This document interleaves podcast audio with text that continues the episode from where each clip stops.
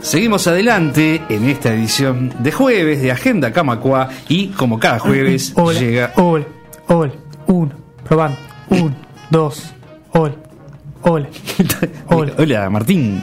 Ah, ¿cómo estás? ¿Todo Bien, bien, bien. Estaba diciendo que seguimos, estamos al aire, que seguimos adelante en Eh, esta edición ah, de ya- jueves. Ya, estamos, yo estaba probando el micrófono para, para alargarme para el discurso. Para- ¿Qué discurso? ¿Qué, y qué tengo problema? acá preparado para leer la- las declaraciones de Rajoy después de la después de todo el tema de Cataluña, ¿viste? Para, Me estás para confundiendo. ejercitar la- el, el discurso. Pero igual ¿no? te digo algo. La no, retórica. No tengas miedo. Vos, vos vas a poder hacerlo. Vas a poder decir. Hoy, hoy, sí. Bueno, Está, está bien así, Martín, ¿eh? Está bien. No te dejes ganar por el miedo. Dale. My husband is, um, well, he's required to speak publicly. I have received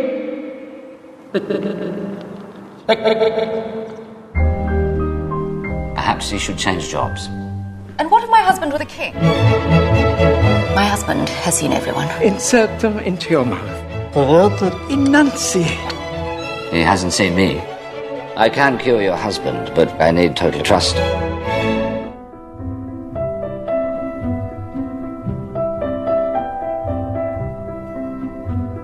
Bueno, y ahora sí, seguimos adelante en esta edición de jueves de Agenda Camacua y le damos la bienvenida a Martín Coitiño a otra entrega de Sin Experiencia. Me confundiste un poco en el comienzo, pero creo que el tráiler que acabamos de escuchar agrega algo. Y para, para compenetrarnos un poco con esta eh, pequeña película ganadora del Emmy Mejor Película para Televisión. Ah, no, perdón. Es una película que ganó el ¿Estás Oscar? Mejor Película. Oscar. La verdad que este, estamos siendo generosos este año con el Oscar, me parece, ¿no? Porque con cada nominada que había, darle el premio a esto, una película preciosa para la BBC, una linda película de televisión. Bien, Bueno, que- terminó la columna. Ya con esto podemos. Nos encontramos No, la semana que viene. Revisamos un poco más. Si la, te mata- parece, la mataste. pero- Estamos hablando, para empezar, del el discurso, del rey, ¿no? Sí, sin duda. Este, The King's Speech. The King's Speech, que además, este, cuando ahora. Viste esas cosas que caes años después cuando lo miras y eh, está bueno eh, el nombre en inglés porque eh, juega como con un doble con una doble acepción de speech no porque speech es un discurso pero speech también es la forma en la que se habla no el, el- el speech de alguien es este eh, eh, la expresión oral la, la El, forma el en la que- discurso en sentido amplio. no- no- Exactamente, No, solo el discurso solamente leído. el, el claro. discurso leído, este, porque en definitiva es el habla del rey, ¿no? Que es el, el- el eje de la cuestión. Eh, acá, en, en esta película de, de Tom Hooper, un director de televisión que dio el salto a la pantalla grande y ganó un Oscar así como de vayan a saber cómo, y que después dirigió esa otra película eh, muy mala con un co- co- basada en una historia muy linda que es la de Los Miserables, ¿no? Ah, Este, sí. años años después. Eh, una película linda, ¿no? Está el discurso del rey, porque vamos a ser sinceros, yo la, esta- la, la volví a mirar ahora el, el domingo y es una linda película, se disfruta, este, Ahora, está de, bien de- actuada. de ahí a que sea la película del Claro. año. Estamos en 2011, ¿no? Sí, sí, Eh, sí, o sea, 2010, 2011. película estrenada en 2010, premiada En lo- febrero de en 2011. la ceremonia del 2011. Exactamente, después vamos a ver, pero tenía competencia que era puf, increíblemente superior. Este, Sí, te veo, te veo como pocas veces. No, ¿eh? es que, a ver, ¿sabes lo que pasa? Son esas cosas que, a diferencia de otras películas, a mí esta película me gusta, o sea, está bien la película, Sí, pero sí. el problema es que no le encuentro el, el- el mérito, o sea, es una linda película, pero... Pero no es la mejor película. Pero no es ni cerca de la mejor película y además es una película que, como te decía, para mi gusto es tremendamente televisiva. O sea, vos ves un episodio de Downton Abbey Ah, sí, y claro. está filmado más o menos como esto, digo, no hay una diferencia real. Y es cierto que el cine y la televisión, y sobre todo la televisión en los últimos tiempos, han perdido bastante la, la frontera, ¿no? Este, entre uno y otro. Y, y las películas televisivas son películas también, ¿no? Y, pero hay ciertos códigos distintos y hay cierta forma de, de filmar y de plantarse frente a una cámara y hay eh, películas más cinematográficas que otras, ¿no? Este, más este más logradas visualmente, más este más armadas para que uno la, la vea en la pantalla grande. Y a mí me parece que, que- que en este caso eh, la película se queda corta en ese aspecto. Es, es, es una película que ya te digo, para mí está per- perfecta para, para hacer una, una linda película de esas de la BBC que hacen con una linda producción, con un buen diseño Claro, de producción. la típica con- película británica, digamos. Este, de- Exactamente, sí, sí. sí, bien, bien pusiste el ejemplo de Downton Alley. O sea, sí, que- es, es- esa cuestión así.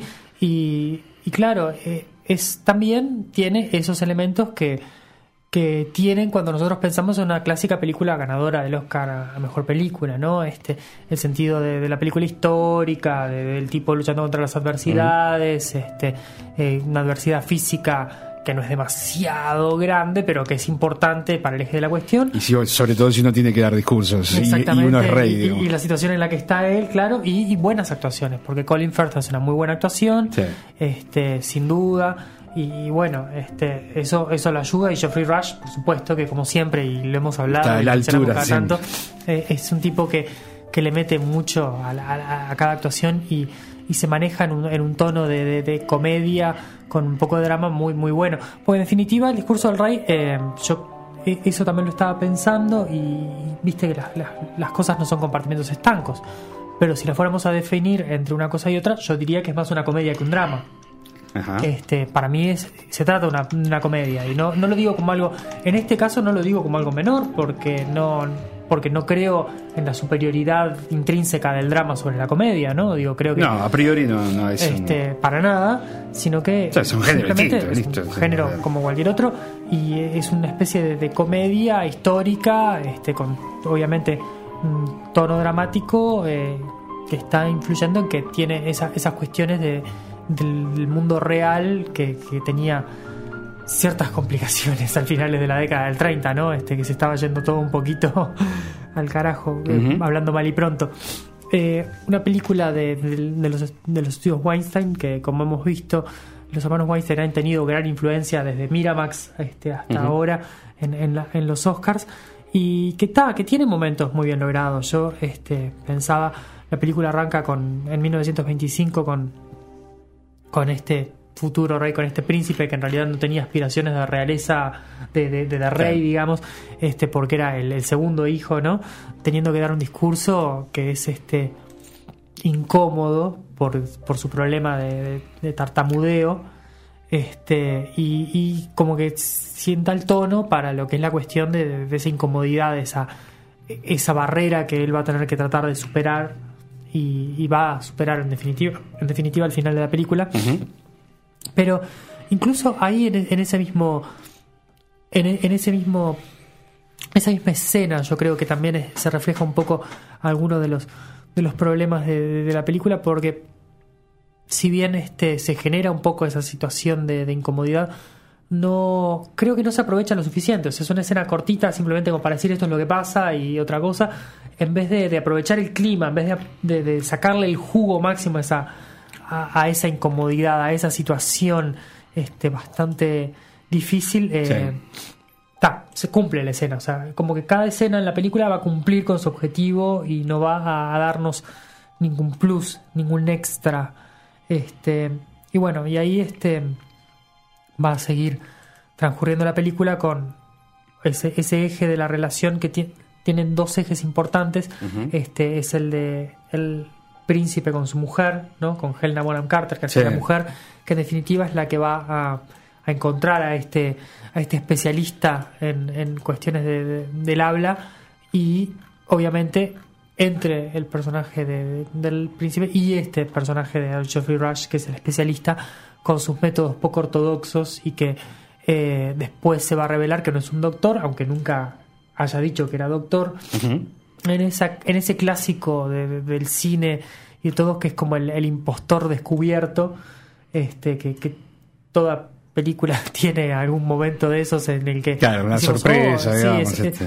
este que está, que es- simplemente es para, para agitar un poco la, la situación, pero que tampoco es dramáticamente demasiado relevante a la, a la cuestión, ¿no? Entonces, eh, obviamente, la mujer de- del príncipe va a buscar, Bertie va a buscar este, esa solución y va a llegar a este médico, a este, no, a este especialista, sin decir quién es, este, y, y está interesante el juego que hacen en el sentido de plantearlo como alguien que no, no, no acata la- las reglas normales ante la realeza, ¿no? O sea, él no va a ver al rey a su casa, sino que le dice que venga a la suya. Este, al- en este, todavía es el príncipe, ¿no? Pero digo. Que eh, baje al llano, digamos. que baje al llano, hablarle de igual a igual, tratar de romper un poco la- las barreras que hay entre los dos y este va a hacer mucho énfasis en, eh, en la cuestión de trasfondo que hay sobre, que- sobre la- las limitaciones que tienen. Y eso está interesante. Eh, el, el príncipe como alguien que tenía un pasado en el que era zurdo y fue corregido a la fuerza, ¿no? Este, y también tenía desviación en las piernas que fue corregida a la fuerza. Y ese tipo de cuestiones traumáticas que van este que, que van afectando a una persona de formas que- Claro. que, son inesperadas Trauma- y- eh, traumáticas casi ortopédicas, digamos, o sea, sí, con una, sí, sí. una corrección del cuerpo, digamos, este, sí sí que, sin duda que sin duda deja secuelas psicológicas, ¿no? Sí, este, y, y bueno, y la- eh, el tema de, de pasar de zurdo a diestro, por ejemplo, a, a mi padre le pasó este, ¿no? que él escribe con la mano derecha porque lo obligaron en la escuela, Claro. porque no era aceptable Sí, que sí, escribiera con la mano sí. izquierda. Este, y por suerte no quedó, creo, con secuelas así notorias, pero son ese tipo de, de cosas en las que él se va a, a tratar de meter, entonces siempre va a estar esa, ese juego en tratar de romper la barrera que, que presenta el, el personaje de Colin Firth este, un poco por su estatus este, social y creo que también por un poco de cómo, cómo es como persona, ¿no? O sea, que él este, siempre está presentado como alguien, en cierta forma, que reprime su- sus, lo, que, lo que le pasa internamente, siempre pone una barrera para tratar de, de cubrirse y probablemente por justamente por lo que vivió y entonces este el, el juego va a ser ese un poco la, la deconstrucción y el, el tirar abajo la- las barreras personales psicológicas que va que va poniendo el, el futuro rey.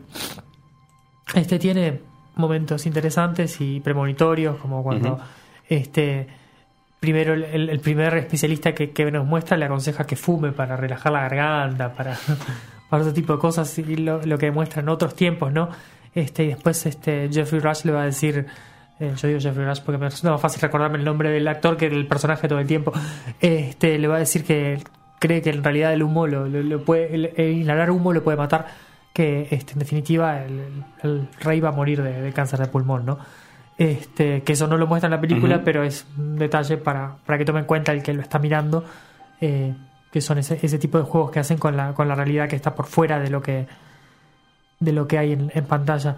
Este y después hay otro personaje que es no menor eh, e importante que es el, el otro hermano el que es el rey en, en el medio. Ujú. Que se va con, con Wallis Simpson, que en definitiva él se divorcia y se va con, para casarse con esta mujer y es prácticamente desterrado de Inglaterra y no puede volver. Y está presentado eh, de una forma muy poco simpática con él, o sea, no, no, no, no, no hay ningún tipo de, de simpatía para con él, como que dejó al pueblo abandonado este, por esta mujer en la que se le cuestiona una cantidad de cosas. Este, he visto otros enfoques sobre esa relación este, que se la presenta más como una cuestión romántica tan importante que vale dejar la corona, pero en este caso es claramente ponerse eh, del otro lado, ¿no? En el que Guy Pearce hace eh, a este tipo como alguien absolutamente obnubilado y, Sí. y alejado del mundo y es bastante crítica en ese sentido con él. Este, y bueno, de, esa relación entre los dos hermanos va a estar presente muchas veces, aun cuando no estén los dos en pantalla, ¿no? Va a estar ese velo de- de- de- de- del peso de haber sido el segundo hermano, en el caso de, del Colin Firth, este, estar a la sombra del otro, que en definitiva era un descanso para él, ¿no? Porque él sabía que tenía sus dificultades y, Claro, un respaldo, era un... y decía, bueno, Sí. pero yo en definitiva no voy a ser el que va a estar en la palestra, no voy a ser el que está dando el- la cara el- de el- última. Lo importante es el otro, digo, Claro. el que va a dar la cara es el otro. Entonces, este, eso está bien, está bien logrado porque, claro, él está feliz de no ser quien, quien tiene que estar al frente de, de la cuestión. que es un tema de roles, ¿no? También. Claro, este, y ya que viene ya del nacimiento, ¿no? Porque es, Si están asignados es un- claro, por ya, herencia. ya de por sí. Entonces, ese tipo de, de cuestiones está, está presente, está, está ahí. Y bueno, y después este, como te decía, es el, el tira, el tira y afloje, ¿no? Entre, entre paciente y especialista. Y, y, y se va generando esa, esa relación de amistad entre ellos, este, de, de- confianza. Claro, en, en alguien que en definitiva, como nunca tuvo la chance de abrirse y demostrarse como, como quien es realmente, acá va a tener ese- esa, esa oportunidad, va a tener ese, ese momento para decir, "Eh, este soy yo, esto es lo que me pasa, y, y co- con alguien que, que del otro lado que le deja pasar alguna, pero no muchas, o sea que, que, que No, claro, va a estar metiendo presión para eso. Claro.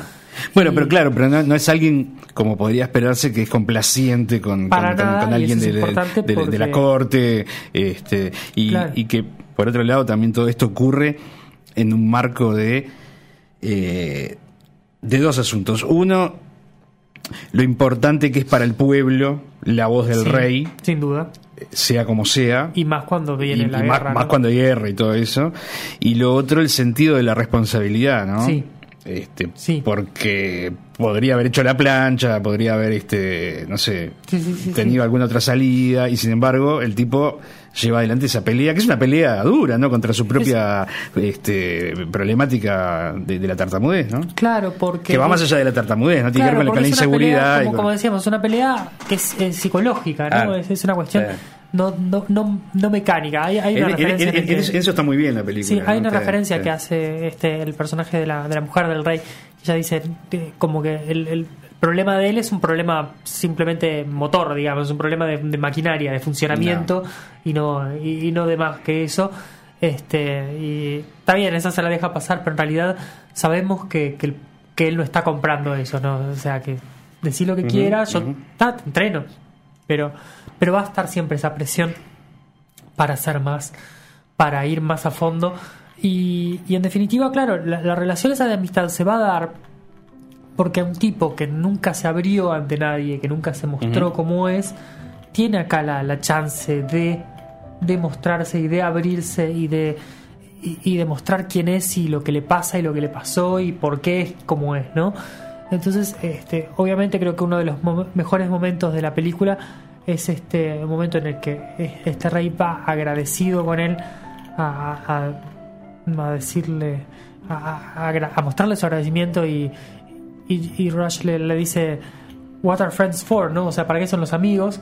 Y, y el rey le responde, no, no sabría decirte. O sea, Claro. claro, porque o sea, no, no generó nunca ese vínculo con nadie. No tengo, no te puedo decir. Este, no, no conoce esa relación humana este, que, en la que uno refleja y muestra y se deja y se deja ser como uno es, que es algo que nosotros muchas veces damos por sentado y, y los hombres sobre todo que somos que somos menos de abrirnos capaz este, que las mujeres que- que- estoy haciendo una generalización y por favor el que eh, el que se sienta que no que es una heteronormatividad que estoy expresando puede ser pero creo que se da que, que los hombres somos un poco menos de expresar a veces lo que nos pasa. Este y, y sin duda que ante una situación en la que alguien tenía una represión encima y además estaba en una situación este, social que no permite mostrar debilidad ni fractura ante ante la situación que uno vive este es imposible No, tener esa- un lazo y- de sí, amistad pero además es- y es- abierto y Totalmente. No, que esa debilidad y fractura que cualquiera de nosotros tiene, este, multiplicada por lo que sea, cada Sí. uno sabrá. eh, en este caso es un asunto de Estado, claro sin duda porque Y- pone una barrera para el y hay, desempeño. que, y hay que resolverlo Claro. como sea Este, Como asunto de Estado. Claro, y, y hay este hay un momento muy interesante también, este muy importante, que está hecho un poco quizás un poco demasiado explícito porque no necesitaban decirlo tan, tan claramente, este, pero que, que sí es importante, en el que ellos están mirando eh, en una- un video de la- con la ceremonia de, pre- de, de coronación en, en un newsreel de esos que daban en, en los cines de antes y inmediatamente después viene eh, un video de Hitler hablándole al público y no tenemos subtítulos y no tenemos idea de lo que está diciendo pero nos damos cuenta de la capacidad discursiva y de- del magnetismo que tenía y el carisma para hablar que tenía con el público, ¿no? Que más allá de lo que estuviera diciendo, en verdad lo importante era lo otro, ¿no? Cómo- era la el cómo. comunicación. Este, entonces, es, es- ese contraste es fundamental y es importante para, para marcar la, la- la- la trascendencia de lo que es lograr conectar con el público que a uno lo está escuchando, ¿no? Este, y ya te digo, a, a mi gusto lo hacen demasiado explícito porque, o sea, no, hace una mención y dicen, no sé qué es lo que está diciendo, pero está diciendo muy bien. No hacía falta decirlo porque lo vemos. Porque el cine también es mostrar, no tanto decir. Y, y creo que es, es otro de esos pequeños detalles que nos muestran que la, la película está bien pensada, está bien armada, pero tiene es- esas, esas pequeñas cosas que, hace- que, que hacen que digamos, está bien, pero podría rendir un poquito más. Claro, ¿por qué no le sacaste más jugo? ¿Por qué sí. no le hiciste un poquito más elaborada? Decís, Exactamente, confía más un poco en el poder del cine y un poco menos en, en el guion. Es un guion interesante y que tiene como, como historia interesante que el guionista eh, es muy veterano porque es un tipo que cuando era joven, cuando era chico tenía un impedimento del habla Mm. y él escuchando los discursos del rey, primero que es, este, fue atrapado por ellos, pero además este, él, él entendió que, que había un problema de habla atrás y él decidió profundizar sobre el tema y hacer algo de eso. Y él le escribió a la reina madre que es este personaje este, de Helena Bonham Carter este para ver si podía contar esa historia. Y ella le dijo contala pero después de que yo me muera porque para mí va a remover muchas cosas Claro. y no quiero entonces este justamente este tipo es muy veterano porque esperaron a que a, a posterioridad a la muerte de, de esta reina madre para, para hacer la película Cumplió su palabra, digamos. Exactamente, con este guion original que no estaba, no estaba basado en, en- en un libro sobre la historia del rey, sino que es este, este hombre que decidió escribir ese ese guion. Y bueno, este, como te decía, el, el eje es la relación sobre todo entre, entre instructor y, y rey en tratar de romper esas barreras, de hacer que el rey llegue a su pueblo, que en definitiva lo va a lograr, va a lograr conectar y va a lograr unir a la gente en, est- en este momento asiago y complicado este, que, van, que van a tener. Este, incluso va a estar Churchill ahí en la vuelta, que, que también tiene sus, sus problemas de, de habla interesantes sí. y que dice que hasta lo usó a su favor, ¿no? O sea, personaje siempre muy interesante, Churchill. Este, y bueno, y justamente eh, va a lograr eso y va a terminar con eh, esos créditos que tenemos al final que nos dice que este a, a este asistente lo- lo- lo- le van a dar una, una orden de comandante de la, de la Orden Real de Victoria, que es el, el que presta servicios personales a, al rey, ¿no? Este, y justamente que ellos permanecieron como amigos hasta, hasta la muerte. Y es está bueno porque se genera eh, esa credibilidad en la relación, sobre todo en base a las actuaciones muy sólidas de, de Colin Firth y de Geoffrey Rush. Este, Rush es como siempre, y cada vez que hemos- le hemos mencionado un tipo que, que logra romper Sí. barreras de lo que estamos viendo, que logra que conectemos con los personajes, que siempre se, se- se maneja en ese tono casi, casi irónico, pero, pero sincero al mismo tiempo. no sé si se Británico, entiende. Sí, sí. en algún sentido. Este, sí, sí, con ese dejo de comedia seca que tiene, que, que es muy interesante. Y la verdad, este vale mucho la pena eh, ver esa, esa interacción. Y la película, como yo te decía, creo que tiene sus falencias, creo que no es la mejor versión de la película que puede ser. Y no creo que sea una gran película, ni mucho menos. Pero es una película disfrutable y que se puede ver y que uno no tiene que sentirse, eh, digamos, enojado de verla y decir, no, No, esto es una. no, No, tampoco es eso, tampoco es eso lo que Es más la reacción que a uno le genera cuando uno piensa en, en- en el contexto en el que estaba y con, y con ella como ganadora mejor película. Pero si uno la abstrae de eso, es una Está película bien. perfectamente disfrutable y mirable y que vale la pena y está bien y, y digamos que mejor que lo que va a hacer Tom Hooper después, sin duda. Así que este está. Tenemos que quedarnos con esta de la filmografía de Sí, Hooper. sí, porque cuando lleguemos a Los Miserables, que la vamos a mencionar porque va a estar en la vuelta Sí. más adelante, ahí ya vamos a tener otros tipos de, de problema discursivo entre lo que se está mostrando y lo que se está diciendo, que ya tienen otros, otro, otro trasfondo y Bien. otra- otras complicaciones. Pero esta película funciona. Funciona bien, este, no, no hace más nada que eso, no rompe ninguna barrera, no, claro. no es este, cinematográficamente trascendente ni, ni memorable. Pero es una linda no, película. no queda en la historia del cine más allá de que, que ganó el Oscar a mejor Exactamente, a creo que mejor ganar el. Oscar es lo que, es lo que hace que esté en la historia, Claro. pero después es una película y- más. y estas debilidades o, o- o falencias se, se amplían si la comparas con, con las otras nominadas. ¿no? Exactamente, que es lo que vamos a ver ahora, si te parece. Sí. Eh, a ver, las otras nominadas, yo vuelvo, vuelvo a dos años atrás. Yo hay, creo que en esta lista hay una película y media, porque hay una que la vi más o menos, porque la vi medio entre uno con un ojo abierto y un ojo cerrado, que es este 127 horas, porque me da un poco de impresión para mí, y hay una, so- una sola La- que no vi la- nada. la del de brazo, ella. ¿no? Sí, Para- exacto. para que se acuerden me, me los- me los genera un poco de ansiedad. Pero después, de vuelta, volvemos ese año de... Digo, menos mal para la dramatización que hacemos en el comienzo. Que no ganó. me- menos mal que no ganó porque te hubiera porque- dolido bastante el, tema del, del bracito, sí. pero bueno. Pero volvemos a hace dos años cuando ganó Slamdog Millionaire. Y yo, todas las que te voy a nombrar acá son, son nominables y ganadoras del Oscar ante, en esa comparación. Ante- Este, Antes que el discurso del rey. este, antes que el discurso del rey y en ese Y- año y ese, a- en esas cinco que teníamos, ¿te acordás de Frost Nixon, de Ah, Benjamin ah, no, sí, y sí, sí. Ahí podemos reemplazar por cualquiera de estas tranquilamente. 127 horas de Danny Boyle también, el de, el de ¿Quién quiere ser millonario? Trainspotting, que quiere ser Sí. millonario. De Darren Aronofsky, El Cisne Negro. Ah, claro. Gran película. Sí, sí, sí. sí. Gran película sobre la, la obsesión con una música adaptada de, de- de justamente al lago de los cisnes. Mm. Está genial, excelente, Sí. muy buena. Tremenda película. Eh, fuerte la película, muy bien actuada, muy bien filmada. Eh, Sí, una, sí, una- sí, sí. una gran película. Peliculón. Eh, The Fighter de David O. Russell, que es una muy buena película con muy buenas actuaciones, este, con un Christian Bale absolutamente impresionante y magnético. Eh, David. Russell después va a hacer porquerías como esa que va a estar nominada dentro de unos años, que es este The Silver Linings Playbook, al lado luminoso de la vida, Ah, que sí. es una película que a mí personalmente pocas películas encuentro ofensivas y esa es una película que a mí me ofende personalmente. Caramba. Ya lo vamos a ver, ya lo vamos a ver en su momento. Pero bueno, esta sí es una muy buena película de David. Russell, The Fighter, que está muy bien actuada en todas sus patas y es- está muy bien contada.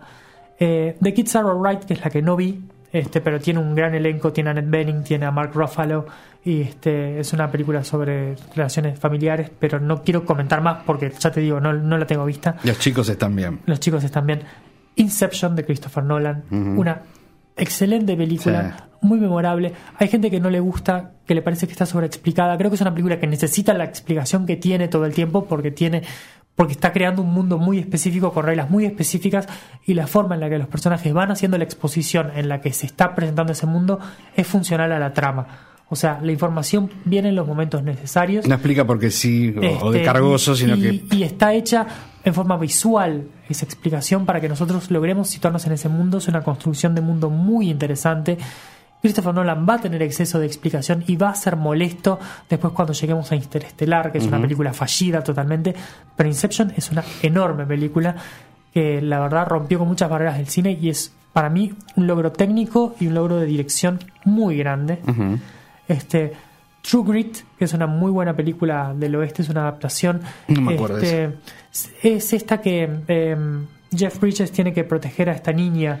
Este, que ella lo va a rescatar, que en definitiva es una remake de una película de John Wayne, esta, esta de los hermanos Cohen, muy buena.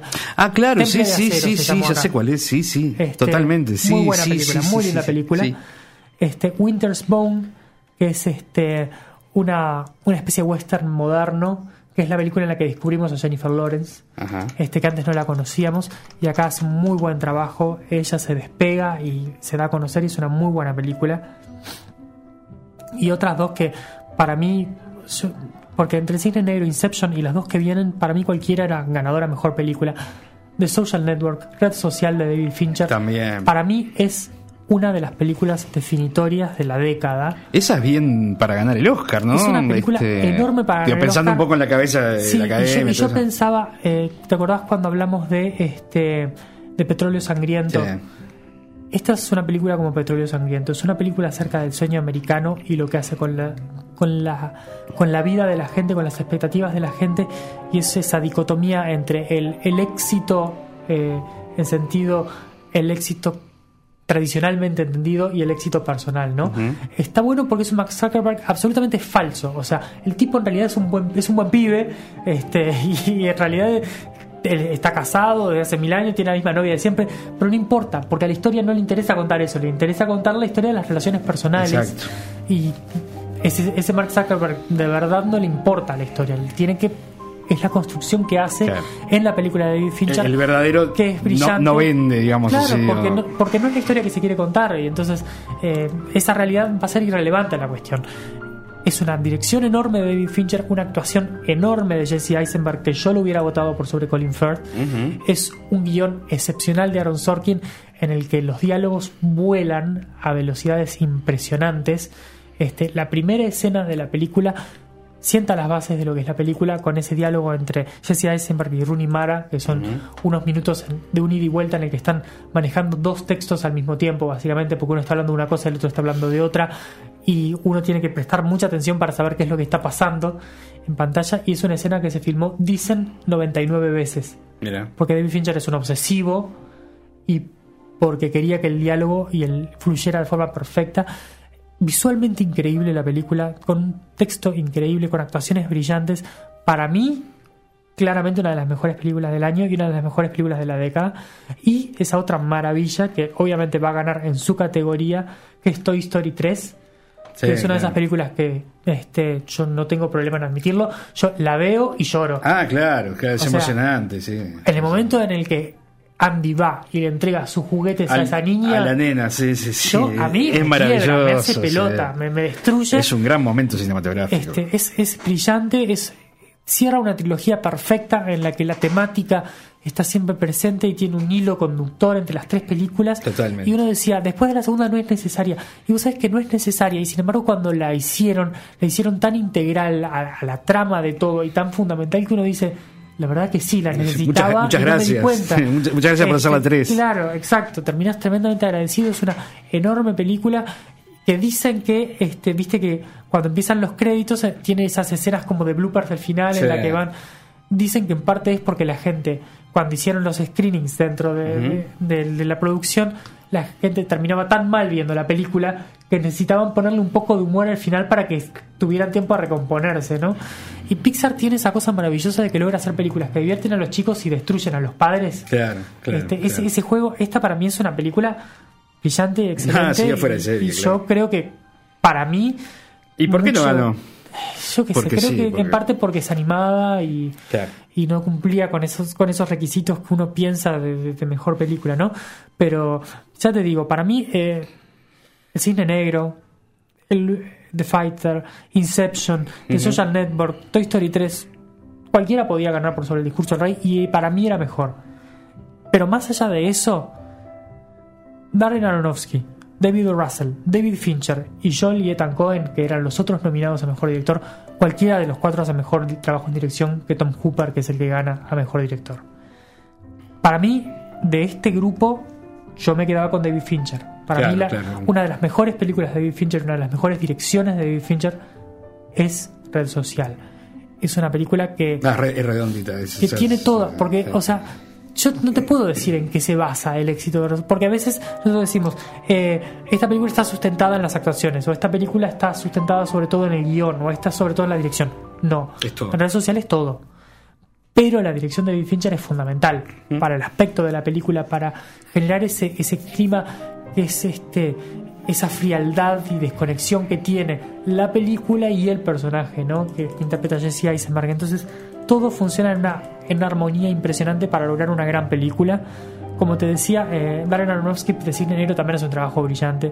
este, tam- porque está muy bien filmada Cine Negro, porque el baile está muy bien, con, con los pies de María Riseto que están ahí Sí, también, claro, el cuerpo claro, está claro. metido en, en esa vuelta. Hay este- pero sin duda que no pies uruguayos.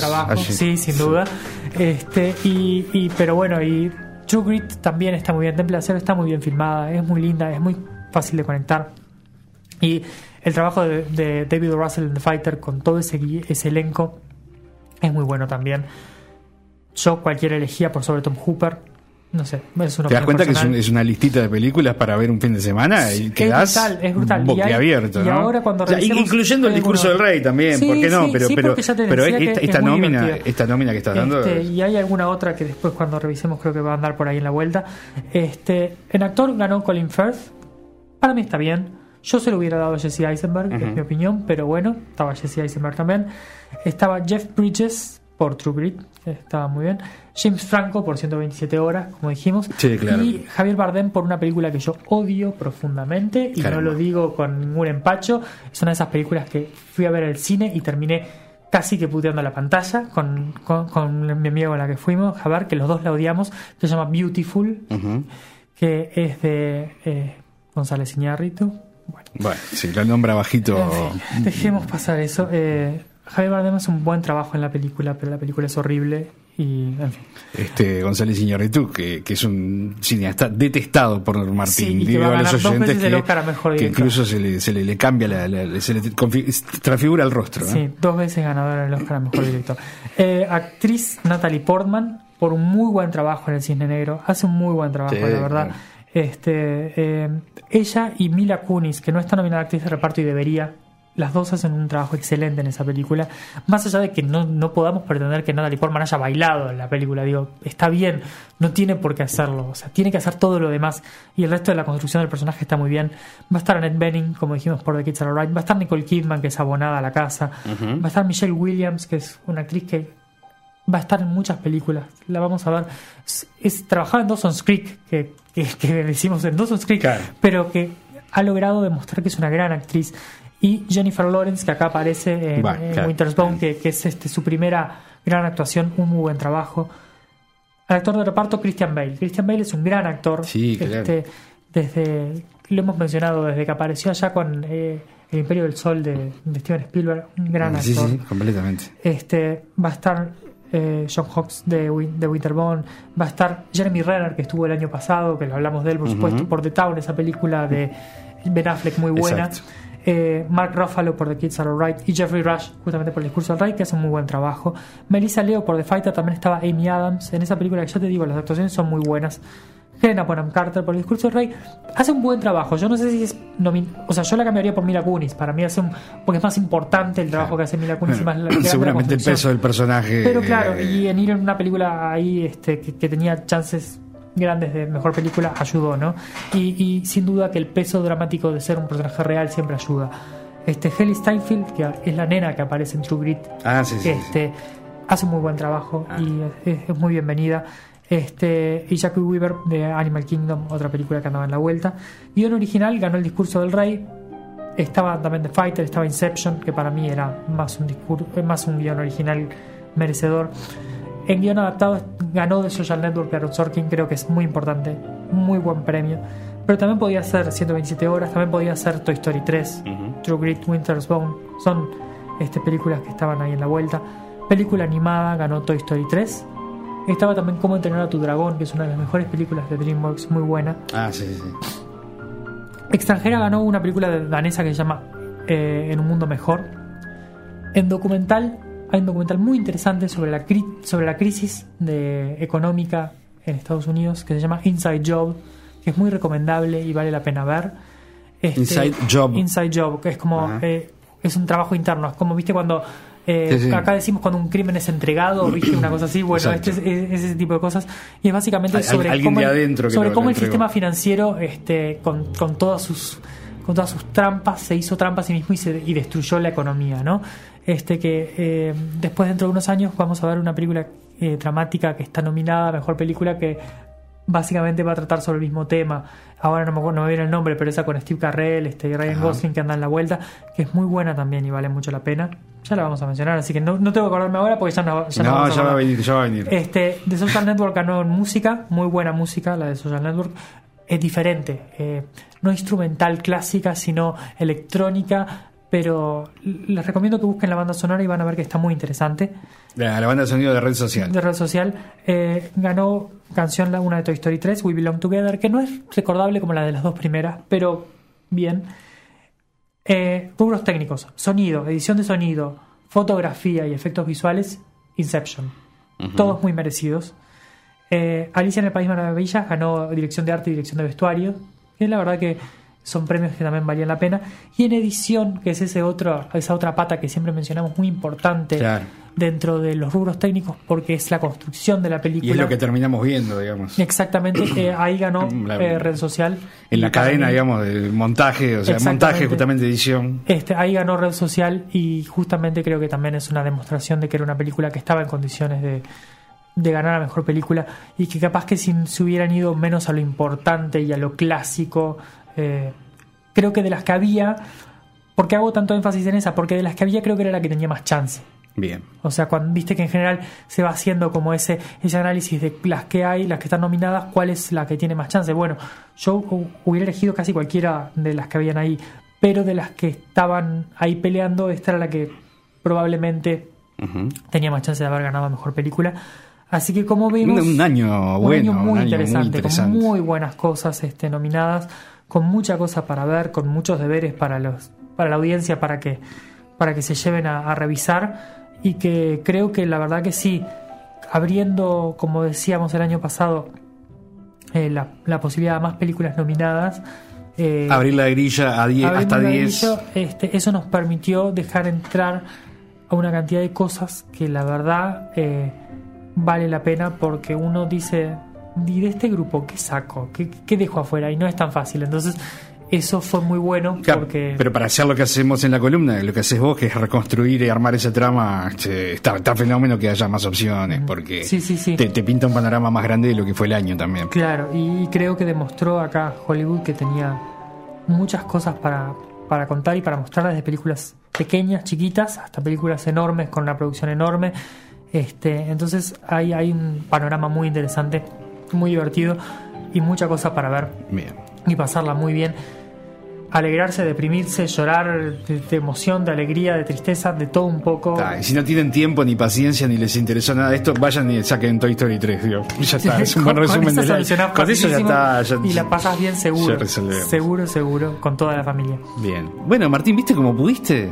Pudimos. E- eh, Era cuestión de, bueno, de sacar, de romper esa barrera. agarrar el micrófono y, Y dejarse llevar, y ¿eh? dejarse llevar y espero que, que los que escuchan del otro lado también se hayan dejado Sí llevar señor, nosotros. sí señor. Gran columna, como siempre, gran entrega de Sin Experiencia en este jueves de Agenda Camacua. Nos encontramos la semana que viene. ¿Querés adelantar algo? No voy a adelantar nada porque la década que se viene, esta década que estamos viendo ahora, es una década complicada.